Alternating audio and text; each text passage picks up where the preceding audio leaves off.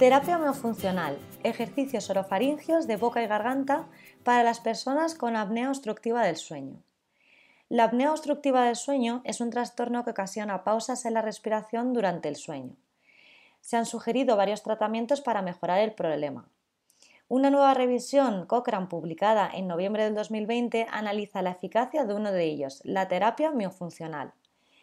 Este podcast ha sido traducido por uno de los autores, Miquel Rueda, y por Andrea Cervera, y locutado por Monse León del Centro Cochrane Iberoamericano. La apnea obstructiva del sueño es un trastorno común y puede causar ronquidos, descanso insatisfactorio, somnolencia diurna, baja energía o fatiga, cansancio, insomnio inicial y dolores de cabeza matutinos. Se asocia también con un mayor riesgo de accidentes de tráfico y laborales, enfermedades metabólicas y cardiovasculares y mortalidad. La primera opción de tratamiento para la mayoría de las personas con este problema es la presión positiva continua en las vías respiratorias, o CPAP, pero la adherencia a este tratamiento es a menudo deficiente. Una máquina de CPAP utiliza un tubo y una mascarilla nasal para suministrar una presión de aire constante y estable, pero las personas que la utilizan suelen describirla como incómoda y relatan que a menudo ocasiona congestión nasal y distensión abdominal. También pueden sentir claustrofobia y debido al ruido que produce la máquina puede molestar a los compañeros de habitación. La terapia miofuncional es una alternativa a la CPAP. Consiste en ejercicios diarios para fortalecer los músculos de la lengua y la garganta que trabajan funciones como hablar, respirar, soplar, succionar, masticar y tragar.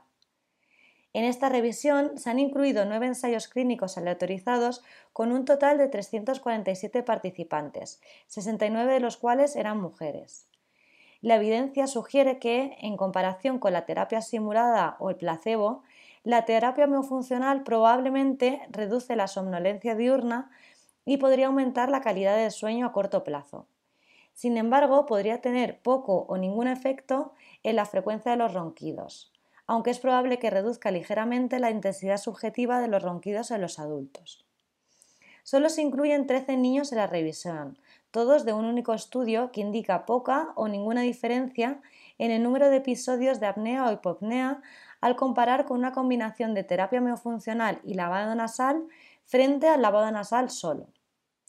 En resumen, aunque algunos de los resultados de las investigaciones realizadas hasta la fecha parecen prometedores, es necesario que se realicen nuevos estudios con más participantes, que incluyan a más mujeres y niños, que tengan un tratamiento y seguimiento más prolongados y que oculten a los participantes del tratamiento que se les aplica.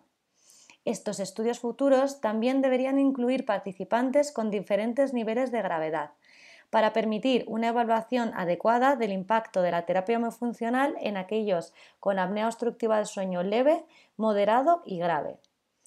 Si desea leer más sobre la evidencia actual en la revisión y no perderse futuras actualizaciones, puede ir a la biblioteca cochrane.com y buscar terapia miofuncional para la apnea obstructiva del sueño.